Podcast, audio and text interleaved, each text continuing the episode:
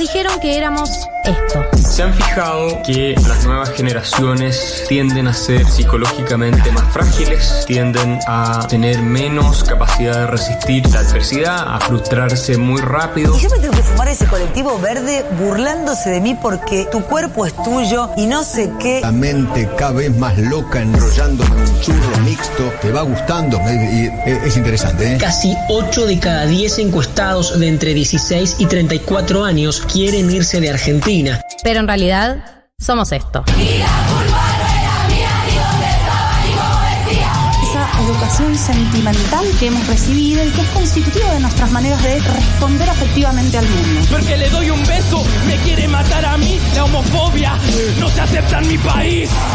Miren, esto no es Twitter. Hay reglas, hay sanciones. Yo no pienso ser su víctima. No tengo problema en ser su enemiga y en demostrar insistentemente que para mí lo que le vienen a proponer en la sociedad está mal. Galia Moldavsky, Martín Slipsuk y María del Mar Ramón escriben la agenda de la generación que vino a seguir conquistando derechos. Esto es 1990.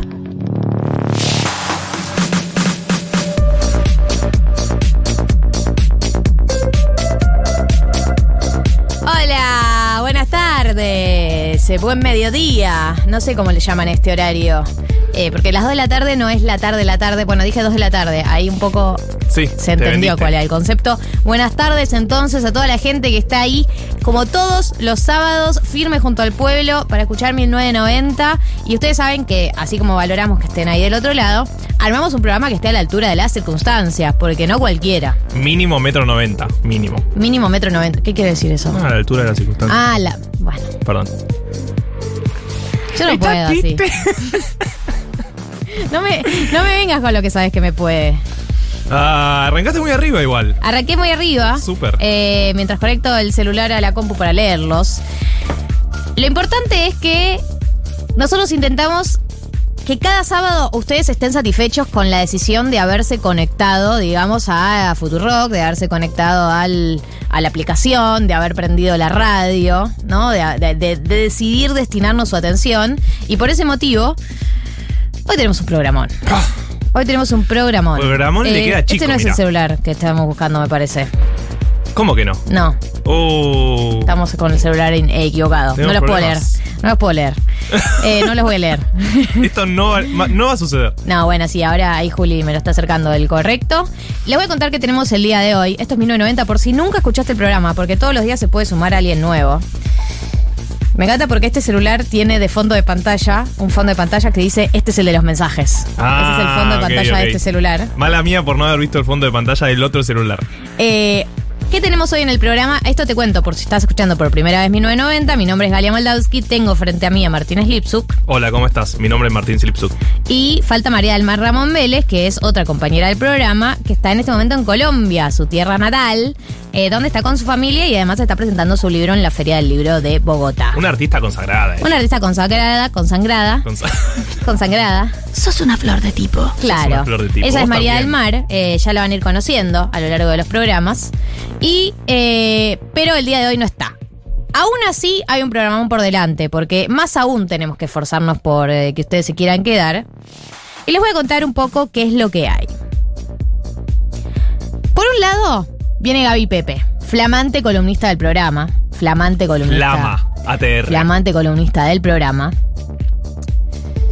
Que va a traer un poco de todo lo que es la rosca. Gaby Pepe es esa persona, eh, ella es periodista especializada en política, pero es esas Sí. personas que trae una cantidad de datos de color de los personajes de la política que te hace entender a esos personajes, ¿entendés? Siempre damos el mismo ejemplo, pero el Sí. día que Martín Guzmán en su entrevista le preguntaron cuál era su bebida preferida y dijo agua, había mucha información en esa respuesta. Ya está. ya Mucho está de. Martín Guzmán se jugaba en esa respuesta. Y así, con ese tipo de datos eh, y con un montón de información, viene Gaby Pepe hoy, columnista de política. Por otro lado, por otro lado, hoy tenemos un perfil. Tenemos un perfil. Hoy tenemos un Y perfil. no es el nuestro. Porque tenemos perfiles también, pero no lo vamos a, a contar al aire. Si no, eh, sería un poco aburrido contar nuestros perfiles. Vamos a hablar de alguien que ya escucharon hoy, igual. Ya la escucharon Ya hoy en la escucharon apertura. Se lo podemos Suena confirmar. todas las aperturas, de hecho. Libre. Exacto. Libre. vamos a hacer un perfil con el miedo que Sí. conlleva hacer un perfil de esta persona, hablar de esta persona. Porque aparte el miedo nos moviliza un poco. Eso es verdad, no tenés que dejar que te paralice. Sí. Quiero decir que abrí la, clava. abrí la computadora de la radio Uy, y no. está abierto el Twitter de Juana Morín. Nada. ¿Es muy No. retro tuitear Sí, algo sí, en su nombre? Sí. Para mí sí. Eh, ya es como medio. Debe haber algo en el código penal. Que diga tipo. es muy retro. Pero puede tipo caca. en Puedes su mandarle un Twitter. mensaje al aire y Se lo voy a decirle. Hola Juan. Sepan que No. tengo este poder en mis manos y lo puedo usar. Solo voy a decir eso. ¿Sos, ¿Sos Lola? ¿Sos Lola Meyer de la radio? Sí soy. Pero sin todas estas tarjetas de crédito, digamos. Bueno, pero estafando gente básicamente, por la Exactamente. Bueno, tenemos el perfil de Viviana Canosa. Esto es un vida. hecho. Lo dijo, lo dijo. Esto es un hecho. Hemos hablado con gente que trabajó con ella en el pasado. Tenemos información exclusiva. Tenemos un poco de todo lo que tiene que ver con su vida personal. Sí. Y un poco de cuál es nuestra, nuestra interpretación. Porque cualquier persona que ha escuchado un perfil realizado por un 1990 sabe que hay un porcentaje de interpretación, ¿no? De qué lectura hacemos de este personaje. Así que, Viviana Canosa, prepárate. Pero aparte, la historia que tiene de la cantidad de programas que hizo, La por los cantidad de programas programas que, pasó, Sí, es- la cantidad de programas que hizo y que le bajaron. también. Las Sí. dos cosas. Ya, ya estás spoileando, pero es Un cierto que tuvo muchos programas que han sido bajados. Acá hay gente que pide que tuitees en su nombre. Eh, yo voy a defender eh, a Juan en su ausencia, por favor, eh, no lo hagas. Dicen que tuitees el mejor programa de Futurock en Uh. 1990. Siento que se Ah. puede armar quilombo en serio. Sí, por no, ese no. tweet. Para mí es. es muy 2012. Por favor. 2011 que tus amigos te publican en, en tu Facebook. Me gusta Boca. Sí. Uh, también. Siento que Juana Morín tiene tanta exposición que cualquier chiste que yo haga puede salir mal. todo, todo, todo puede salir mal. Bueno, pero un tweet, un tweet podemos hacer. Un No. tweet inofensivo. ¿Cómo es un tuit inofensivo? Claro, hago acá escu- escuchando mi 990 como todos los sábados. Sí, vos decís que es inofensivo, pero no sabés. No sabés cuán inofensivo es hasta que te dice. No, Porque eso de quién se va a enojar. y no sé, tal vez justo le dijo a alguien que no podía hacer algo porque tenía algo y, eh, está tuiteando que estás escuchando 1990. Eh, eh, eh. Al final no tenía nada. Muy tirado de los pelos sí, ese muy tirado de los pelos. Bueno, yo, yo no quiero caer preso, chicos. No sé ustedes. Un huevo. Un huevo. la cara de Galía, la cara de Galía de. ¿Lo hago o no lo hago? ¿Lo hago o no lo hago? No, no, estoy muy emocionada. O sea, tengo el mal en mis manos. Tengo una bola de mal Sí, sí, sí. en mis manos Pará, y no sé qué hacer. pará, pará. Estoy muy emocionada. Como dijo el ¿Qué tío tuiteamos? Ben. como Decidimos dijo- juntos. Como dijo el tío Ben. Todo gran poder conlleva una gran responsabilidad. Así es. Decidamos juntos. Decidamos Un juntos. tuit que no le arme problemas en la vida profesional a Juana Morín, Ningún, ni en ninguna vida. en ninguna vida de su vida personal tampoco, Ok. Pero que podamos hacer uso de esta circunstancia histórica que se nos está dando. Firmale Uy, el firmar, firmar, firmar el tuit también puede ser. lo- tipo con mi nombre, ¿lo filmo? ¿Lo firmo? Viste que hay Eh, políticos onda, que- tuiteo y pongo saludos Galia. ¿Viste que hay tui- tuiteros políticos que firman sus tweets cuando no son de sus prensas, digamos? Y es tipo. Cuando tuitea saludos, Obama. saludos a Vela. Cuando tuitea Obama, firma su tweet. Y dice tipo. Barack. No sé. Es medio raro. Bueno, tuiteo escuchando 1990 como todos los sábados. ¿Ya lo escribiste? Tiene gusto a poco, dice David. ¿Pero ya lo escribiste? No me, no me. No me hagas, no me, no me. ¿No me qué? ¿Pero ya lo escribiste? Acá hay una oyenta que dice. que dice que se está. que es la primera vez que escucha mi 990 y que aprovecha para decir que en Crónica dijeron que yo era muy competitiva en el fútbol de la radio al punto de hacer llorar gente. No es verdad, yo no soy ni en pedo la más competitiva, ni en pedo soy. Hay gente que se pone hostil en ese fútbol. Y es como, Ajá. no te puedes poner hostil, porque estamos a un nivel de, de fútbol informal que no da para hostilidad. Ok. O sea, para hostilidad anda a jugar a primera. A cero Galia, Pero. eh, algo de ¿hiciste- fútbol que sea en contra de Banfield. No, eso le puede generar problemas. ¿Hiciste llorar gente? Nunca hice Porque, llorar a nadie en el fútbol. Competitiva sos, convengamos. Soy competitiva, pero no dices, Marto no tortilles, Gali, tuitea que prendan la Futu para escuchar 1990. Claro, prendan Futu que está 1990. Con un link.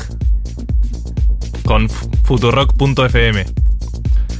Ay, ay, ay, ay, ay. Eh, veamos qué dice el Código Penal. Llamemos a un abogado. Ya- Declararle la guerra a Furia. de- No, eso le va a generar problemas, no puedo. Sí, sí, sí. Un nivel me manda una foto de un diablo. Sí, soy. En este momento soy un diablo, decidiendo qué voy a hacer con todo esta, este poder que tengo en mis manos. Aguante la nus. No, me da miedo.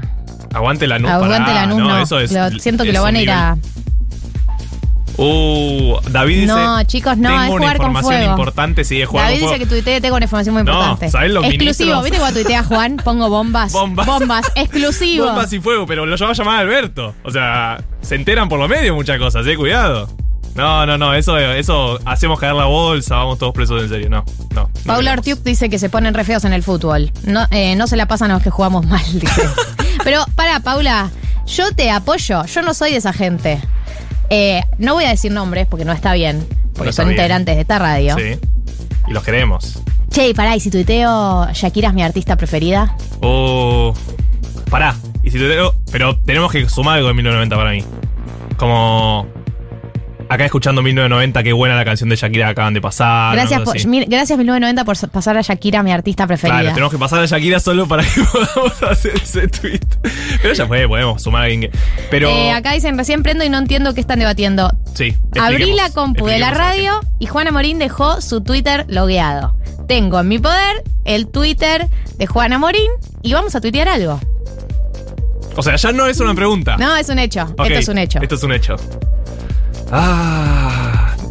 Mm, Llega más mensajes diciendo que en Crónica te bardearon. ¿Por qué me bardean en Crónica? Yo voy todas las semanas, pongo el cuerpo eh, pero que te bardearon porque robaste entradas. de la Breche. Sí, eso es verdad. Eso es ver- Que bueno. pedí que detrás de la Breche el nombre de Crónica, pero lo blanqueé. Y bueno, pero entonces tenían razón. Acá dicen, no pongan nada, Twitter es re volátil, cualquier cosa que pongan, por más ínfima que sea, va a ser usado en su contra. Pero pará, si es algo de 1990.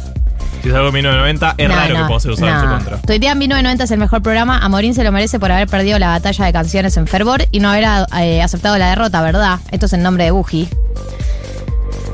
Tuitea Morín. Hoy me levanté pensando que 1990 es el mejor programa de radio. ¿Ya lo escucharon? Signo de pregunta. Y link a la radio. eh, tuitea en ratio, que aprendimos hace una semana lo que significa. Uh, pero esa, esa es, es muy rara. Porque yo siento que ni Juan va a entender. No, no, no tengo que tuitear algo que genere eh, repercusión por fuera de nosotros, Claro. ¿entendés? Porque a mí me dicen, tuitea que deja de ser rolinga. No, porque va a tener que dar muchas explicaciones. Para mí sí tuiteo. Eh, gracias 1990 por poner, por poner a Shakira, mi artista preferida. ¿Corazón? Eh, no es un daño. ¿Un corazón, ponele? ¿Un, un brillito?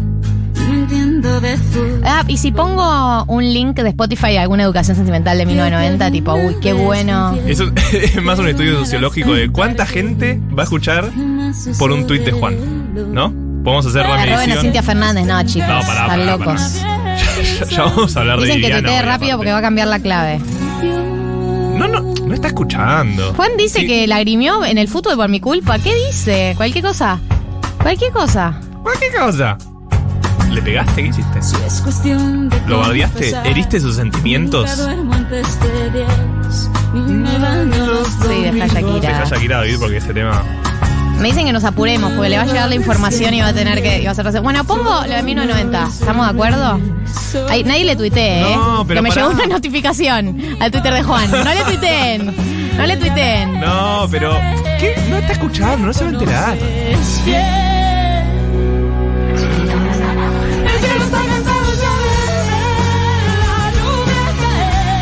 Tengo miedo que le avisen. A ver, vamos a ver si subió algo a su. a su- Yo estoy, ¿Te yo estoy en mi celular con su Twitter y. No, No, en su. Instagram. Fíjate si está despierto. Ok, a ver, vamos a lista de Está despierto, son las 2 y que es un planero. 2 y 20 de la tarde. Es un planero, bueno, pará, tal vez anoche pasaron cosas, ¿sabes? Dice que él no va a estar escuchando, pero le van a, botote- a botonear. A, bot- Tuitea. a bototear. A Está bototear. en San Carlos de Bariloche. Historia hace 26 minutos. Tenemos que tuitear, Marco. ¿Se fue con la radio? Es ahora. ¿Se fue con la radio? San Carlos de Bariloche. Claro, se fue con la radio. Hace 26 minutos. Un road trip subió. Dale, Gali, tuitea que nosotros fabiamos. Bueno, tuiteo, chicos, ya está. Es un hecho. Tengo el Twitter de Juana Morín en mis manos y bueno, voy a pará, usarlo. Puede ser con algo de Bariloche también. No, ¿por qué algo de Bariloche? No, que diga, acá en el- como dice David, acá en el Cerro Catedral, escuchando 1990. Corazón. Porque dicen a Morín está en Bariloche, no se va a enterar. Tiene internet en Bariloche. No, no, no se fue a, a los Alpes. Que también deben tener wifi. Pongo, pongo, pongo, pongo. Estoy tuiteando. ¿Qué pongo? Escuchen, Ah. acá escuchando, acá escuchando no. Sí, ¿por qué Pongo no? bombitas. Aparte, viste bombitas, que- bombitas, pongo las No, bombitas pará, que usa bombitas es Juan. un montón. Sí, bombitas, acá escuchando 1990. No, bombitas al final en todo caso. Porque si pones al principio, Ok. vamos a matar a un ministro, me parece. Va a Ya, un ya bobazo. aprendido, no. Ya aprendido escuchando 1990. Sí, Él no habla así. ¿Prendido? ¿Qué Se prende esa mierda. Burns con el gorro. Eh, bueno, escuchando 1990. Eh, le repetimos para la gente que se está sumando ahora, tenemos el Twitter de Juan Morín abierto en la compu de la radio. Estamos debatiendo qué se va a tuitear. Eh, por Futurock. No se hace el arroba. Control Alt Q. Ahí está. qué raro eso de los arrobas en las distintas compus. Por Futurock, ok. Escuchando 1990 por Futurock, ok. Como todos los sábados. Como todos los sábados, me gusta. Sí, seguimos. Como todos los sábados. ¿Algo más? ¿Pongo bombitas? ¿Querés poner bombitas vos? Porque es como tuitea. Juan. Que le pone bombitas a todo. Y fuego, ¿no? Fueguito, fueguito. Para le pongo mí, fueguito. fueguitos. Fueguitos. Tengo cinco años, no me importa. ¿Saben? Igual pará, porque viste que ser CM parece fácil, pero es complicado. Releamos el tweet, veamos que no tiene ningún typo, no tiene ningún error, que se entiende lo que queremos decir, cuál es el mensaje que queremos dar, si, nos, si pusimos link, pongamos link, que la gente venga a Te puedo escuchar. poner algo tipo. Acá me dicen que ponga ¿Qué te dicen que con la pongas? mejor conductora. Ah, ok. La, la pico mucho si hago Sí, eso. para- y porque ahí puede haber conductoras muy... Escuchando 1990 por Futurock como todos los sábados. Ok. ¿Pueden pasar Shakira? ¿Pueden pasar Shakira? Pueden sa- eh, ok, que pida un tema. No, pero uno en especial. Que pida tipo... Inevitable. No, acaba de sonar. Moscas en la casa. ¿Moscas en la casa? Uno muy específico. ¿Pueden pasar moscas en la casa de Shakira? Ay, Dios, Dios, Dios. Eh, no, hay gente sigo- que me quiere llevar por el camino del mal. Gali a fondo, rompe Twitter si no, no tiene gracia. Es el diablo que me está hablando en el No, hombro la no, persona chicos, que me tuitea No podemos eso. romper Twitter. Twitter, aparte, ya está roto, para empezar. Eh, uf, qué temor. Eh, no podemos ir muy a fondo. Ya está, voy a tuitear eso. A ver, pará, Escuchando relé. 1990 por Futurock como todos los sábados, tres fueguitos. ¿Tres fueguitos? ¿Pueden pasar moscas en la casa de Shakira? ¿Signo de pregunta al final? Sí. Ok, Shakira mayúscula. ¿Tuiteo? Eh, Somos, pará, po- pará. somos responsables los dos. Somos responsables los dos, pará. No tuitees todavía. ¿Qué? Todos los oyentes que La están tienen que escuchando likear. esto. Likear y No, responder. ¿Qué? Mínimo. O sea, Retuitear. vayan ya a la cuenta de Juana Morín de Twitter, porque si no, no tiene gracia. Bueno, dale, tuiteo. Le doy, le doy la- el clic. Escuchando 1990 por Futurock como todos los. ¿Puede pasar moscas en la casa de Shakira? Listo. Bueno, Dale. Atentos, ¿Moscas en eh. la casa va con mayúscula casa también o solo moscas? Viste que las canciones van medio Sí. todo con mayúscula. es una buena Listo, pregunta. moscas en la casa. Listo.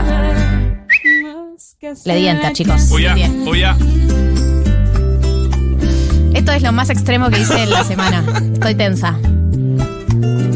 Son todos responsables, claro, somos todos responsables. Sí, Son todos, todos. responsables.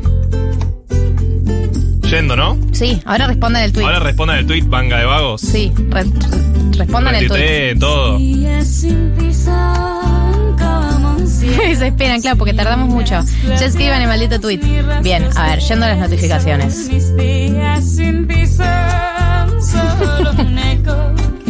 No, ya tenés que cerrarlo para mí, ¿eh? Ya. Cierro, cierro el. cerrar todo. No, pero para, no lo cierro, porque mirá si pasa algo malo y tengo que eliminar el tweet. Ok, no lo cierres.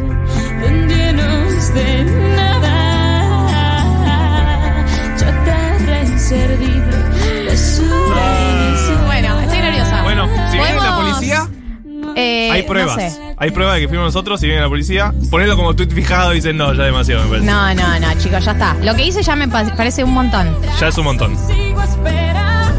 Bueno, Tenemos eh,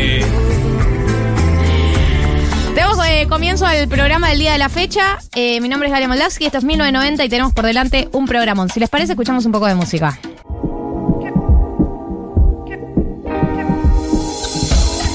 ...14.30, seguimos eh, con 1990. Todavía estoy esperando las repercusiones del tweet desde la cuenta de Juana Morín.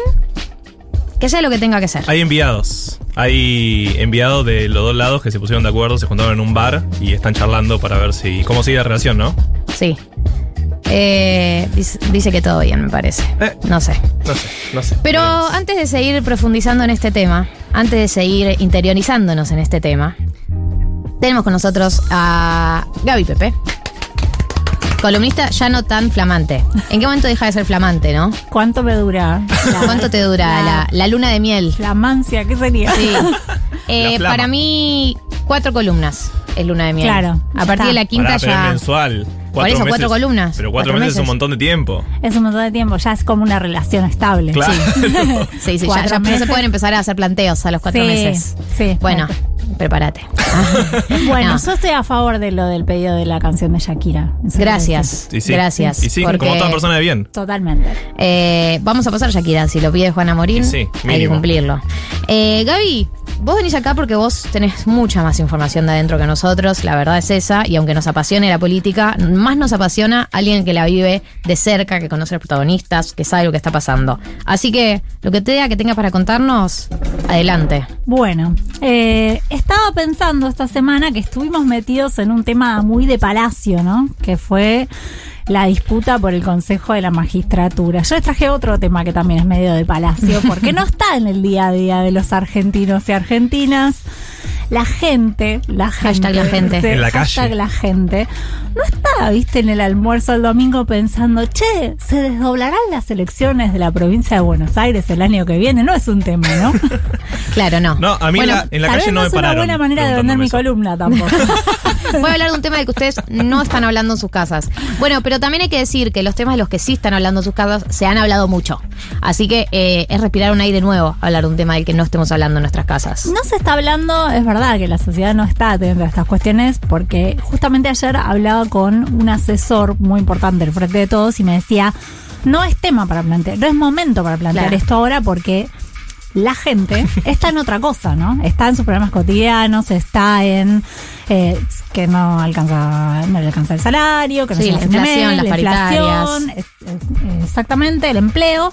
Eh, pero no está metida en estas cuestiones que además le generan rechazo porque son muy de la micropolítica y es después lo que agarra, aprovecha Javier Milei para Claro, decir la casta. es la casta. Está La en otra famosa cosa. casta. Está en otra cosa. Pero en las mesas políticas sí se está hablando de este tema y es sobre la posible, el posible desdoblamiento de las elecciones de la provincia de Buenos Aires. ¿Cómo sería? ¿Cómo sería? Claro, porque Bueno, nosotros recordamos, elecciones 2019, por ejemplo, históricamente, ¿no? Sí. Las elecciones de la provincia de Buenos Aires son el mismo día que las elecciones presidenciales. El resto de las provincias, viste, se fue desacoplando con el tiempo. Y, por ejemplo, las elecciones de 2019 solamente tuvimos en simultáneo con las nacionales la provincia de Buenos Aires, Catamarca, La Rioja y la ciudad de Buenos Aires. bien. El resto de las provincias que va haciendo se va desentendiendo de la situación nacional y va adelantando las elecciones de su provincia. Eso te preguntaba, o sea, pros y contras de eh, votar a la par de nación, digamos. Sí. Para un candidato oficialista, por ejemplo. Yo soy eh, candidato de Alberto Fernández. Sí. Y veo que eh, Alberto Fernández no está teniendo la imagen más positiva Claro. de su No sé historia, digamos. Entonces, ¿qué harías vos como gobernador? Entonces, ¿qué haría? Claro, eh, lo que yo imagino es, eh, si no está desdoblada, si se vota en la misma elección, están juntas las boletas, ¿o no? Exactamente. Y si no están, están como por ahí ni se, ni, ni se acuerdan que vienen con Alberto. Claro, ni se acuerdan. O sea, los gobernadores y gobernadoras, dos, vienen planteando eh, que la agenda nacional está totalmente disociada de lo que pasa en las provincias, ¿no? Eh, y, esto viene pasando ya hace muchos años, ¿no? Que los gobernadores empiezan a decir, bueno, yo me quiero despegar del debate nacional, porque el debate nacional termina siendo Cristina Macri. Claro.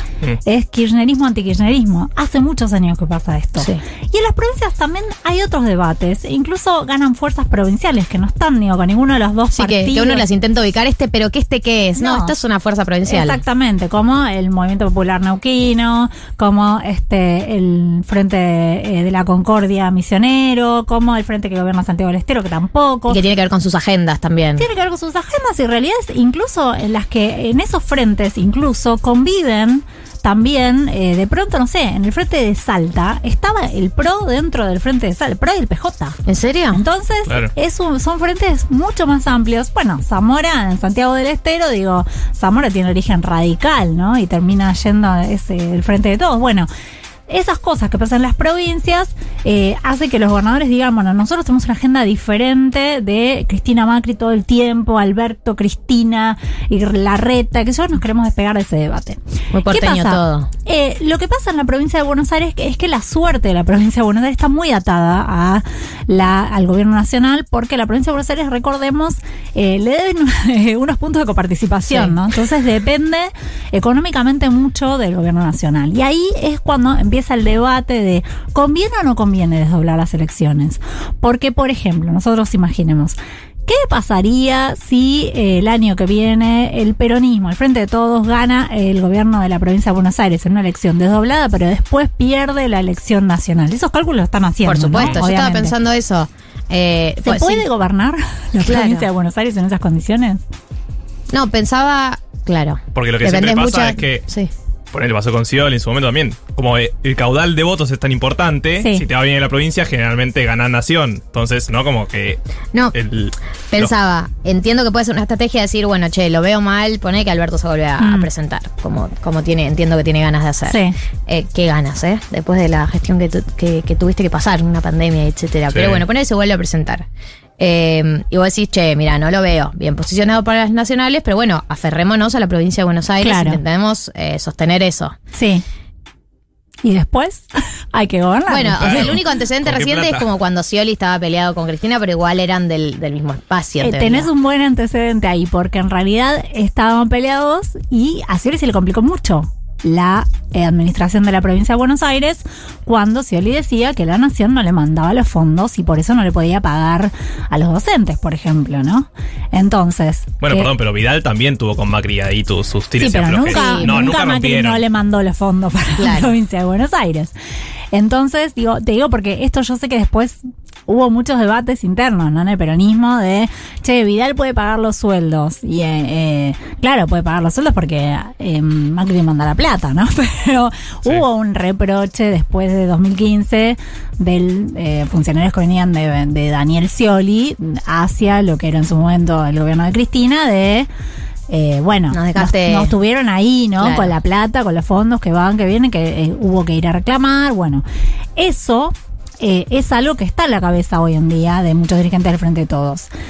Esta idea, ¿no? De decir, bueno, nosotros miramos el escenario nacional. Alberto Fernández hoy en las eh, encuestas no está bien parado, ¿no? No. Después uno puede decir, bueno, el, el- el escenario electoral puede cambiar, puede cambiar por el crecimiento económico, Sí. puede cambiar porque el año que viene, digamos, porque el peronismo eh, se reordena, digo, sabe cómo reordenarse, eh, se puede, este, puede tener como un resurgimiento, digo, después de- del ordenamiento político, decir, bueno, van todos atrás de X y entonces le puede ir bien en las elecciones del año que viene, sí, pero hoy en día, mirando la foto de hoy, vos decís, Alberto Fernández no está bien parado para las elecciones No. del año que viene. Entonces, eh, hay un sector del gobierno o de un sector del Frente de Todos que dice, bueno, y de última nos refugiamos en la provincia de Buenos Claro, Aires. Porque ahí tipo sí- atrincherados. Claro, pero eh, porque sí hoy en día el escenario da que el peronismo sí ganaría la provincia de Buenos Claro. Aires, ¿no? Entonces hay quienes están pensando en desdoblar. ¿Qué Pero, pasa? perdón, no ¿no es tan sería entregar sencillo.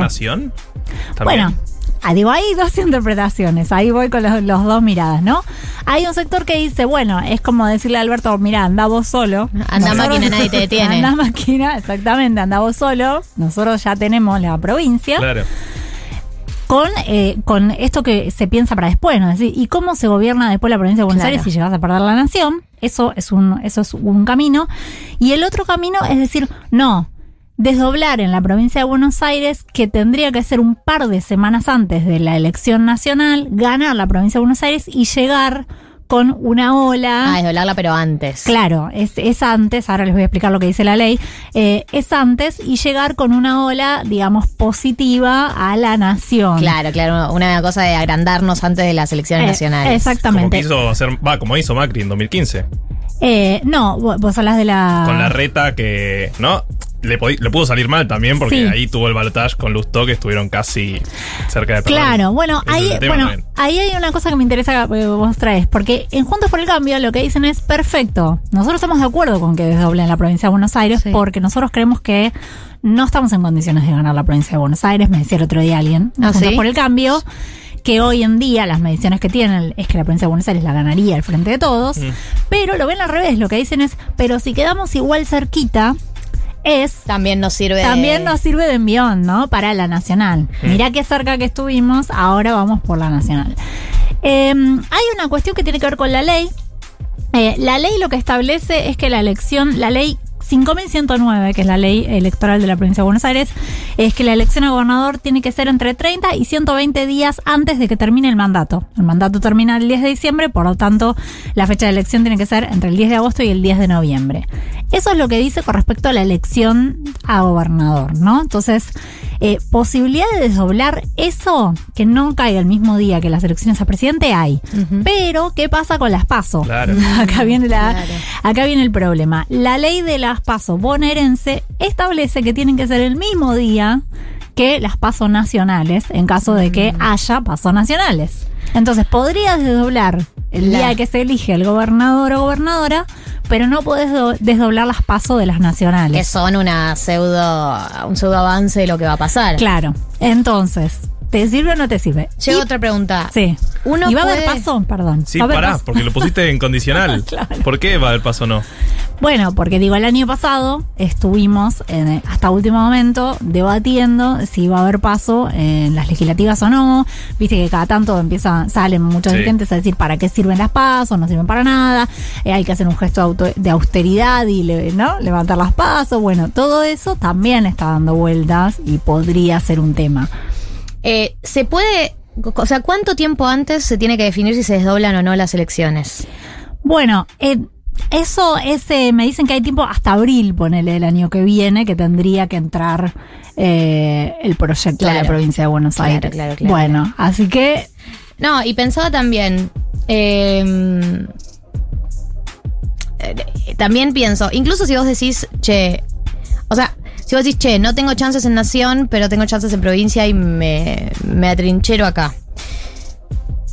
¿Qué tipo de campañas es eh, a nivel nacional si ya se está partiendo de la base de que no se puede ganar, no? Claro. Como que hay algo de que se envía ese mensaje si, si se decide desdoblar. De hecho, no, no tiene esa crítica Vidal a Macri en las últimas elecciones de que a ella le hubiese gustado Sí. desdoblar. Sí, exactamente. Ella eh, en su momento se propuso desdoblar la provincia, las elecciones de la provincia de Buenos Aires.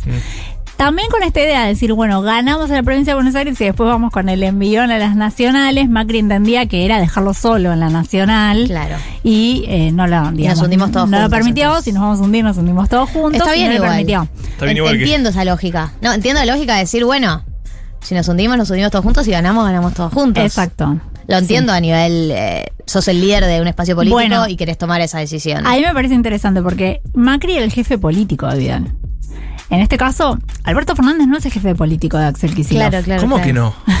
No te puedo creer. ¿Es el presidente de la nación? No, bueno, pero el jefe Sí, sí, político- no, la jefa bien. política de No, Kicillof es sé. Cristina, No, eso está claro, digo. Entonces, eh, ahí también hay una diferencia, ¿no? En la manera en la que se plantea la discusión desde este Bueno, lugar. pero es que es, es lo mismo, es esta discusión está atravesada por los mismos problemas que tiene el frente de todos en todos los ámbitos, que es no hay una persona que está tomando las decisiones, digamos. Hay, o sí hay, depende en qué sector, porque a nivel nacional supongo que Alberto va a llevar a cabo la campaña que quiera si se presenta él. Totalmente, sí, sí, totalmente. Y después hay otra cuestión que tiene que ver con la aparición de otros personajes a nivel nacional que también te pu- pueden ayudar al frente de todos, y estoy pu- puntualmente hablando de Milei, ¿no? Digamos que en Milei eh, te mm, divide eh, o te saca una porción del electorado de Juntos Sí, por el Cambio, sí. por lo menos eso es el análisis que hay. Eh, estuve viendo una encuesta ayer que le da a Milei entre este que lo votaría o tal vez lo votaría, Sí. 37,7%. Es un montón. Es un montón. Es un- a nivel nacional es. Sí, y no, No lo votaría, o, vot- o no lo votaría, o probablemente no lo votaría, un 46,2%.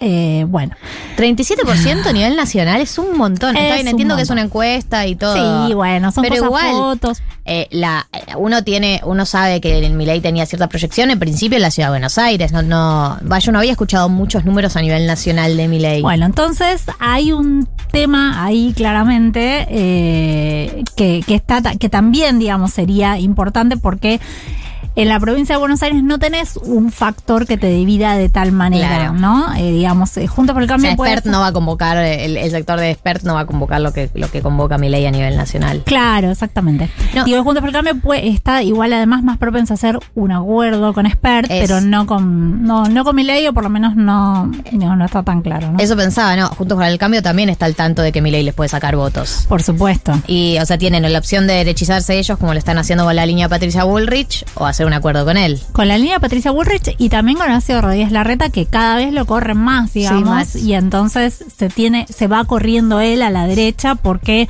Se va halconizando. Se va halconizando, sí, claramente, porque, y bueno, en María Eugenia Vidal también, digo, porque entienden que no hay mucho espacio para ir un poco más al centro, ¿no? Porque te están corriendo por el otro lado. No, aparte ya sumaste a Stolbizer, como que sumaste en las últimas elecciones a Manes, a gente de ese estilo, y ya los tenés adentro en todo caso. No, el Claro, riesgo de romper no es tan grande. No, yo lo que pienso es, yo creo que sí es un riesgo. O sea, tenés ¿Sí? todo un sector eh, que es la UCR, Sí. poné la UCR más progre, que tenés, que es un sector eh, que deben tener un límite. O sea, me parece que ellos ya tienen, tuvieron aprendizaje de lo que fue su última experiencia dentro de Juntos por el Cambio en el gobierno. Se nota por a- algunos balances que hacen y declaraciones públicas de que no quieren volver a ser eh, el, el puré de papas de la milanesa de Juntos por el Cambio. Si es que sirve Buena esa metáfora. metáfora. Efectivamente. Eh, no creo que esta vez lleguen tan flexibles a cualquier cosa. Tampoco sé cuánto les importa Juntos por el Cambio perder a ese sector de, de la UCR. Y sí, si vos mirás el mapa de la provincia de Buenos Aires, eh, la provincia de Buenos Aires casi todos los municipios son, ayer me decía, son rojitos, ¿viste? Claro. Esta, digo, los municipios del interior de la provincia de Buenos Aires están gobernados en su gran mayoría por el radicalismo. Eh, después, bueno, sí, tenés intendentes pro, ¿no? Importantes, Grindetti en Lanús, bueno, tenés Vicente López, tenés este 3 de febrero, pero después el interior de la provincia de Buenos Aires, que es una fuerza importante. Estaba yo repasando cómo fue el, el resultado del, de los votos del 2021, bueno, la, la interna eh, fue 60-40, ¿no? Y, pero es un buen resultado 40. Sí, es un buen resultado. Eh, de, digo, Santilli Manes en la Sí. interna de Juntos por el Sí, sí, Cambio. sí, teniendo en cuenta que, que Manes era un personaje que se entró en la política hace poco y que era también un experimento social en algún lugar. Sí, no, entonces digo, el PRO no, no, no, no, no está evaluando perder a la UCR. Lo que pasa es que la UCR también está marcando otra agenda, ¿no? Con Gerardo Morales a la cabeza, que claramente tiene otra impronta, que tiene un liderazgo, que busca marcar eh, eh, el espacio que entiende que tiene que tener la UCR, digo, con mucha más determinación de lo que lo venían haciendo anteriores presidentes del partido. Y que además viene a decir, pará, nosotros tenemos, eh, yo gobierno Jujuy, el otro gobierna este Corrientes, otro gobierna Mendoza, ¿ustedes qué tienen? La ciudad de Buenos Aires, bueno, cálmense un poco, ¿no? Claro. Entonces, eh, digo, me parece que ahí la UCR entiende que tiene margen para seguir, eh, para seguir poniendo el límite. Decir, no, nosotros con eh, mi ley no, no vamos a acordar. Hay que ver, ¿eh? ¿Qué pasa? Sí, Y, hay- efectivamente. y, y Milei tampoco sabemos, o sea, ha, ha- ha empezado a tener ciertos acercamientos, pero eh, ¿es oficial que haría un acuerdo con Juntos por el Cambio? No, y yo te diría que este Si sigue creciendo también así. No, claro, digo, ¿por, por qué lo haría? También ahí se pierde un poco su, su, su gracia, ¿no? De sentir, eh, eh, digamos, le tira la casta, la casta, la casta, la casta. Él permanentemente le está tirando a Rodríguez Larreta, no es que... A la reta le, le ha dicho cosas Lo mata, terribles. lo mata. Le ha dicho cosas terribles a Terrible. la reta. Sí, por eso, pero más allá de que la unión de Milei con el PRO, con Cambiemos, parezca un poco por ahora lejana, eh, sí queda claro que te mueve el amperímetro de qué es lo que dice la reta en público, ¿no? Eso está claro. O sea, te y te digo que frente de todos lo aprovecha bastante, ¿eh? También. Digo, a ¿Por mi ley. Ah, mi ley. Y claro, sí. que corra esa agenda. Sí, que corre la agenda y también que le tire a, que le tire con la casta permanentemente a, a- si vos ves a la Cámara de Diputados, Javier Milei, por ejemplo, a Sergio Massa no le pega mucho, ¿no? No, es verdad eso. Y porque Sergio Massa es muy encantador. Él sabe llevarse bien con todos. Él sabe llevarse bien decís, con le da todos. besitos en la cabeza. a Le guiña el ojo, seguro. Le guiña el ojo ahí en el medio de la sesión. Eh, no, y, y pensaba que es una de las pocas críticas que se le pueden hacer a la reta, porque la reta es bastante difícil de entrarle, como que suele ser una figura bastante potente, o sea, tampoco sé a cuánto cala esa crítica, pero bueno, por lo menos tiene alguien que lo está criticando, pues después, ¿cuánto calan las críticas a la reta? No, en los medios, en los grandes medios de comunicación no, no hay críticas en general. No, ¿por qué será? ¿Por qué será? Eh, bueno, Gaby, muy interesante esto. Voy a me voy a quedar- me voy a quedar pensando. Empezamos Mañana puede de- llevar el Estrategia tema política. familiar. Lo voy a llevar. Sí, de ¿Hay que doblamiento de desdoblar o no? Primer aviso. De las elecciones. La lamento por todas sus familias. Bueno. Gaby Pepe, columnista de política, estuvo acá en 1990. Vamos a escuchar eh, un poco de música. 990. 990. Todavía no averiguamos el origen de la inflación.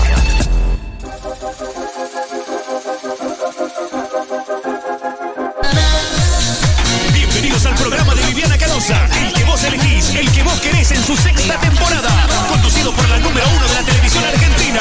Una conductora inteligente, creíble y que además está cada día más buena. Con ustedes, Viviana Canosa.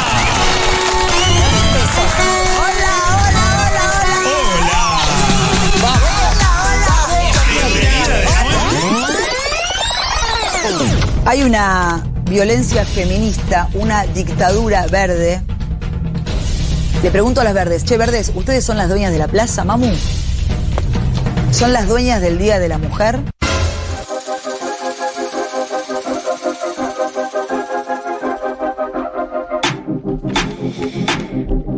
Las dos personas que escucharon este audio es la misma persona, solo que en dos momentos distintos de su vida. En dos momentos completamente distintos de su vida. Pero que hay un hilo conductor que une todo que tiene que ver con su carrera en los medios. La persona que vamos a perfilar el día de la fecha es nada más y nada menos que Viviana Canosa. ¿Por qué elegimos a Viviana Canosa? Bueno, me parece que hay un tema que es obvio que tiene que ver con eh, la agenda que está manejando, lo presente que está en la agenda pública. Y en realidad la pregunta también de por qué está tan presente en la agenda pública, ¿no? Porque todos la conocemos a Viviana Canosa desde tiempos inmemoriales Sí. De eh, sus orígenes en intrusos. Ahora vamos a repasar todo, pero sus orígenes en intrusos, después con los profesionales, después todo lo que tiene que ver con su carrera. Tenía cierta exposición, pero ahora se ha radicalizado y se ha transformado en este personaje de ultraderecha, anti todo lo que tiene que ver con derechos humanos, derechos sociales, progresismos y etcétera. Pero la pregunta es, ¿cómo llegamos hasta acá, no? ¿Cómo llegamos hasta acá? ¿Cómo llegamos hasta Qué buena acá? pregunta.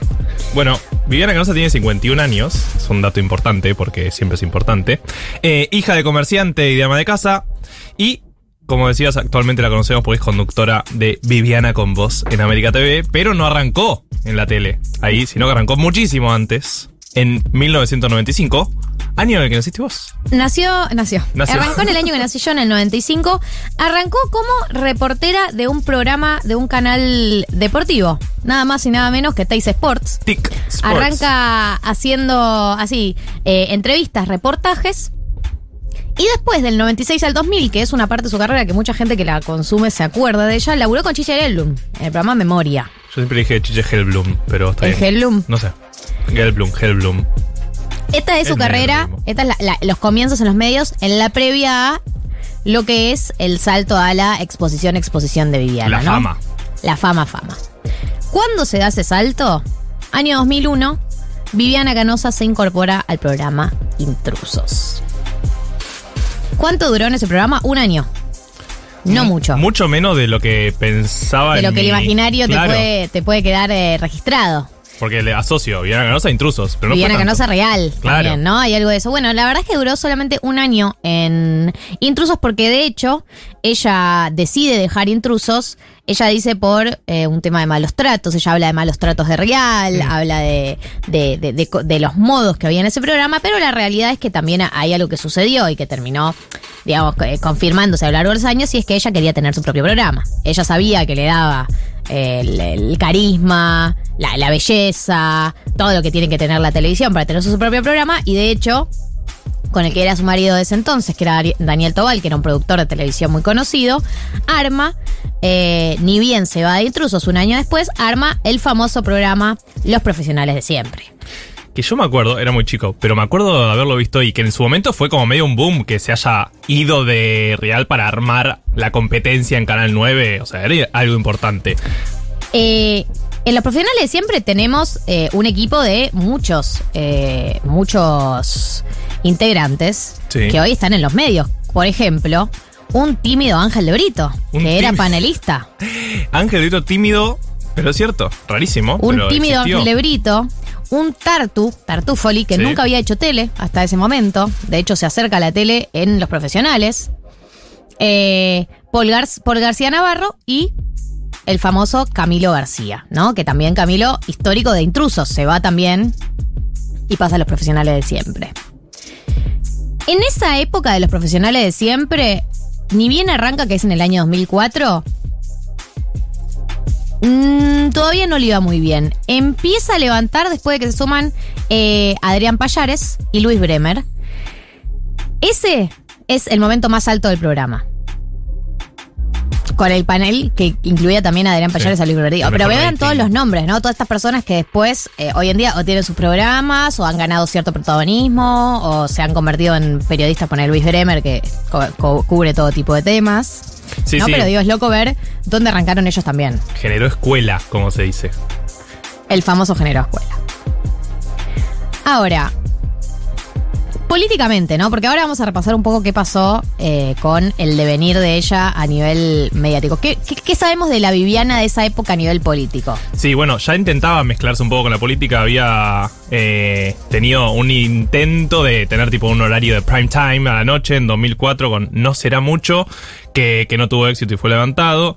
Y eh, después también, ya en 2009, que esto también me acuerdo, ahora que, que, que estuvimos hablando, hizo un ciclo de entrevistas en C5N. Sí, claro. El C5N viejo, aquel de Babi Checopar y demás.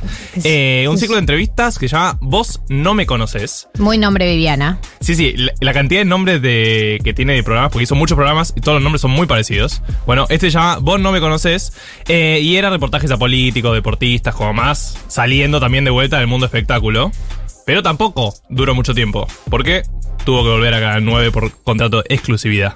Hay un evento que no es menor de la época de lo- los profesionales de siempre, Sí. cuando arranca en 2006 la segunda temporada, que es eh, un evento que en esa época no estaba tan blanqueado como lo está ahora, que tipo te caen drones a casas o etcétera, que es una, una de las polémicas en las que se mete Viviana, que es cuando eh, el programa Viviana Canosa sobrevuela la casa de Gran Hermano. Real, yo me acuerdo sí, que fue, sí, sí, me un, acuerdo que fue un un tema. escándalo mediático muy grande. Eh, Que era la competencia, aparte, porque que era la competencia, ella lo sobrevuela, eh, le renuncia a Marisa Abrel, que era una de sus panelistas y que también era panelista en el debate de Gran Hermano.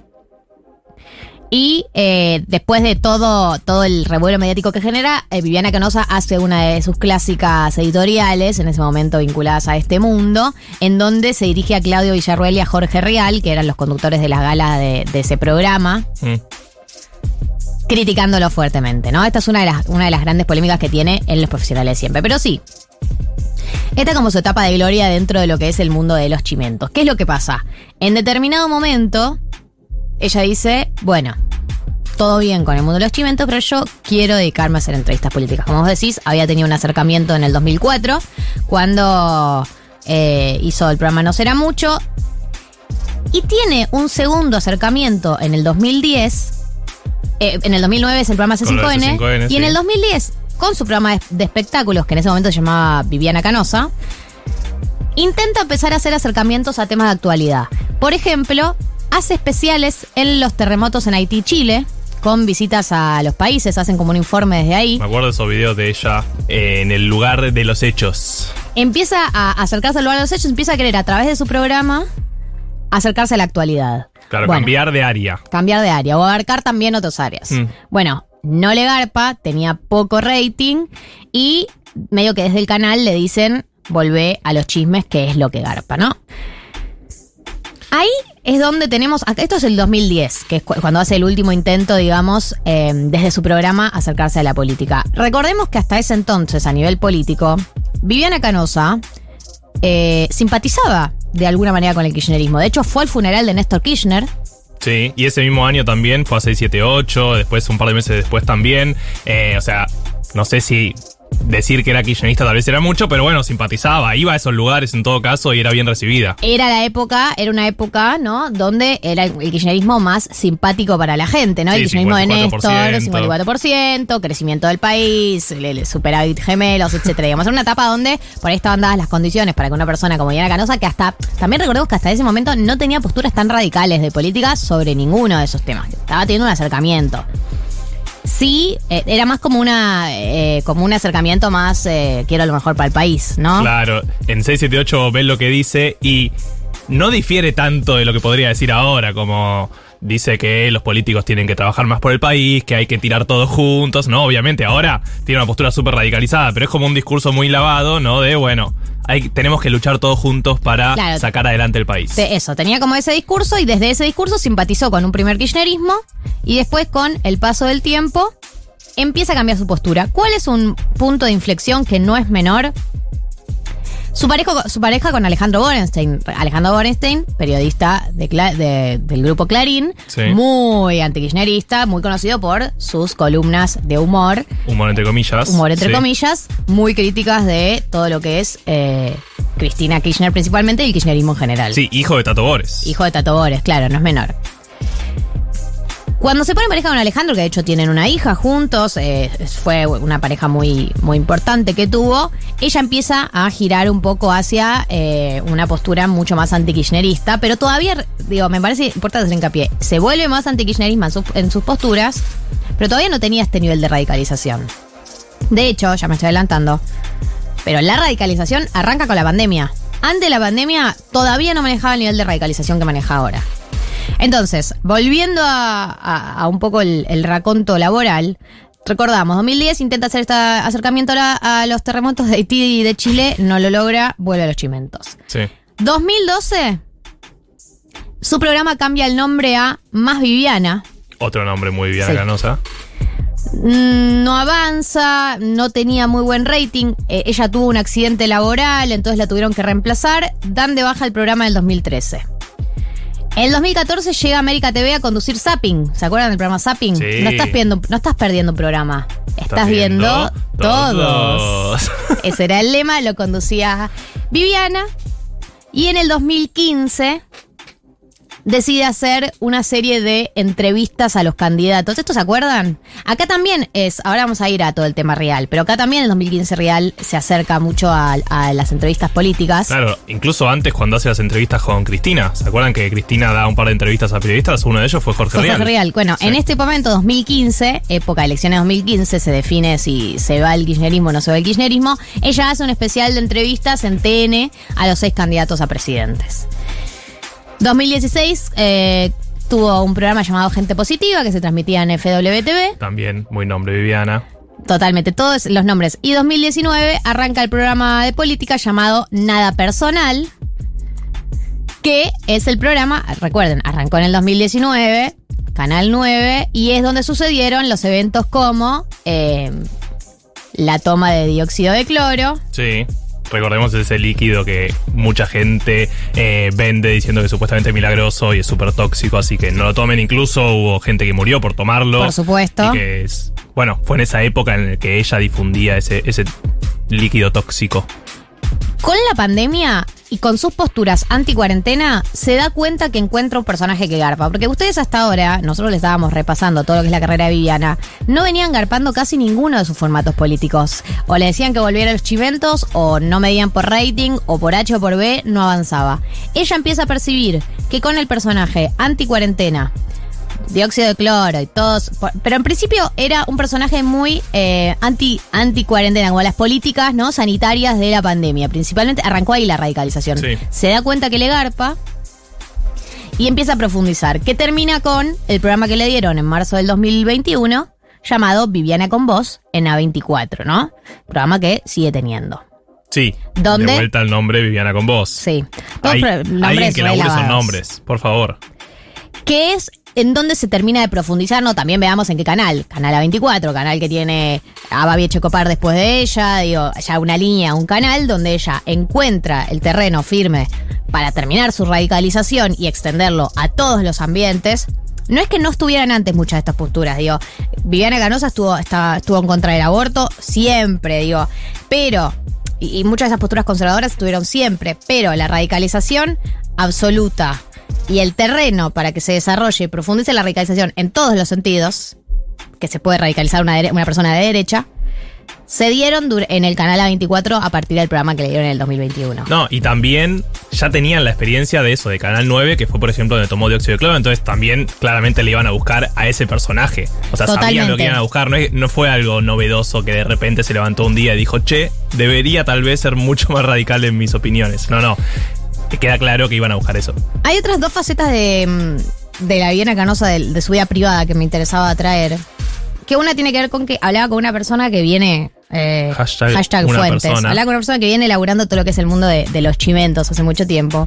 Y que me marcaba algo que para mí no es menor del personaje de Viviana Canosa. Durante muchos años de su carrera, Viviana Canosa fue comparada con Jorge Real. O Sí, sea, obvio. salió del, del, del nicho de Jorge Real, se armó su propio programa, pero en su momento, intrusos versus los profesionales de siempre era la competencia. Real versus Canosa, o en todo caso, y, y también Canosa era una especie de real mujer, digamos, como que la, la comparación era con Real constantemente. Sí. E incluso cuando se empiezan a acercar a la política, seguía estando esa comparación porque los dos quisieron acercarse a la política. Y, de alguna manera, ella me marcaba, me marcaban esto como una teoría que para mí es interesante para traerla, cómo mucho de la carrera de Diana Canosa estuvo eh, en comparación con Jorge Rial. Y cómo con este personaje que encontró ahora, radicalizado, finalmente se despega de esa comparación. Ella ya no tiene nada que ver con Jorge Rial, ya no tiene nada que ver con los chimentos. Y ahora es un personaje en sí mismo, ¿no? Porque se ha transformado en un- una caricatura de su propio personaje. Ya, ya, ya, digamos, ya uno no se. No sabe hasta dónde pueden llegar sus declaraciones porque ya lo ha llevado a, a un lugar que ya es como completamente inesperado, que es lo que Sí, puede sí, pasar. circularon varios videos de que parece más delirante, ¿no? En un punto y es como que, que ya queda claro que es un personaje y, y no en todo caso una persona que, que está diciendo sus opiniones, ¿no? Como uno entiende, ¿no? Está en la tele, quiere llegar a más gente, quiere buscar popularidad y bueno, eligió ese camino. Y hay otro punto que para mí no es menor, que tiene que ver con eh, la faceta autoayuda de Viana Canosa. Viana Canosa tiene una faceta suya que tiene que ver mucho con la autoayuda. De hecho, eh, si mal no recuerdo, tiene dos libros escritos sobre el tema. Sí. Tiene un libro que se llama Basta de miedos, cómo ap- aprender a ser una mujer auténtica, del año, del año 2011. Y Viva el amor, el único camino posible, del año 2014.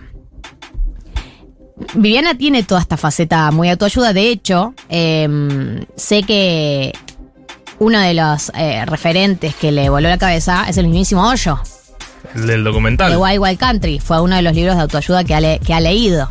Eh, y tiene toda esa faceta de autoayuda también que está presente o que estuvo presente sobre gran parte eh, de su vida. Último aspecto de la vida personal que me parecía interesante. Sí. ¿Cuál? ¿Se acuerdan de la Viena Canosa que conocemos, la original, que es pelo rojo, rojo, rojo, muy rojo, cara Sí. blanca, blanca, blanca, muy, blanca? Era la camiseta de River. Era así, el, el pelo, el colorado potente, ¿no? Eh, bordó y un blanco eh, calavérico. Sí. Bueno, el que le. El que le cambia el look es Javier Musetti, que era su asistente personal. Y es, es el que le hace redefinir un poco el look y la vuelve como menos dark y más elegante, ¿no? De alguna manera, como más, sí. Sí. Eh, Viste que era un look medio, medio dark, medio, Sí, sí. medio punk. Y en un Eh, momento también una de sus asistentes fue Lizzie Italiani. Que se Es hizo verdad. conocida por ser su asistente. Es verdad eso. Sí, otro No dato de color. Eh, así que esta es Viviana Canosa. Este es un poco un paneo de todo lo que es eh, su historia, su trayectoria y su actualidad. Y también para entender eh, cómo llegó hasta acá. Y también entender que para mí es un personaje que ya no hay posibilidad de diálogo, digamos. No es una persona con la que se pueda hablar. Vos decís, puedo tener diferencias con José Luis Espert. Pero bueno, es un político, se dedica a esto y puede debatir. Para mí, Viana Canosa ya ha llevado su personaje a un lugar completamente eh, despegado del interés real de hablar sobre temas, del interés real de debatir sobre temas. Y no es un personaje para mí con el que se pueda negociar ni dialogar en este momento. Por lo menos esa es la lectura que tengo yo. Sí, queda claro que, que- que ya es un personaje y que lo hace por el negocio que es la televisión y genera rating y demás. Eh, no digo que no, no opine lo que opine, ¿no? Pero queda claro que ya está llevando a, a un límite eh, que, que antes no había traspasado en todo caso, que es como súper violento aparte. Ya, ya, Ya está, para mí hay que soltar la causa de Diana Canosa. Ya está. Digo, no, ya está, la perdimos, digamos. Si es que alguna vez eh, fue una posibilidad hablar con ella, ya está perdida. Eh, y, y creo que en ese sentido. eh, no suelo opinar esto de las personas que hacen estos, estas eh, expresiones que nos. Viste que la gente dice, no repliques lo que dicen estas personas porque le das Sí. visibilidad. No, vas a ser diputada. Y el debate es como, bueno, pero ya tiene visibilidad. Para mí, en el caso de Diana Canosa, sí aplica porque no es una persona con la que podamos dialogar, digo, no es una persona con la que se pueda construir. Me parece que nuestro rol tiene que ver con dejar de hablar de ella y dejar de reproducir lo que dice porque no hay nada ahí. No hay nada y ella tampoco está interesada en construir nada. No, y también entender que por cómo funcionan los nichos hoy, eh, si todos lados la levantan todos los tweets, todos los periodistas y la levantan los medios, bueno, tampoco es que tiene tanto rating, tiene un punto, dos puntos. Sí, digo, sí, no, es que lo- tiene 24. no es que la consume tanta gente, ya sabemos cómo funcionó esto en otros países con políticos que, que buscaron hacer carrera de este estilo, entonces es como, bueno, sabemos que, que es un nicho y... Y que no va a ningún lado. Sí. 1521, esto es el perfil de Viana Canosa. Vamos a escuchar a el tema Used to Know.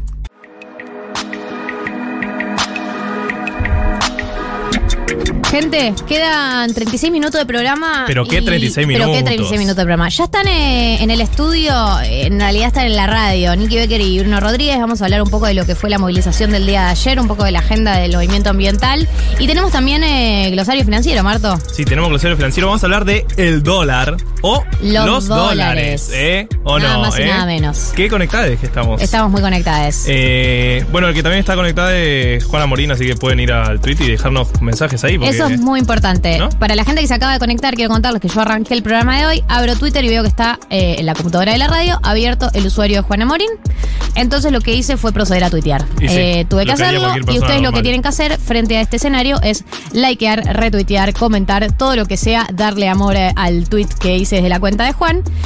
Porque hice un tweet que además ustedes estuvieron de acuerdo en que lo haga. La responsabilidad fue colectiva. Sí, obvio. Si vamos a lavarnos las manos. No se laven las manos. No, ustedes no. Así que likes, retweets, posteo, comentario, todo al último tweet de Juana Morín. Que aparte está en Bariloche, está en la montaña. Ah, sí, pasando la barba de ustedes acá, todos nosotros teniendo una vida laboral y él ahí, vago.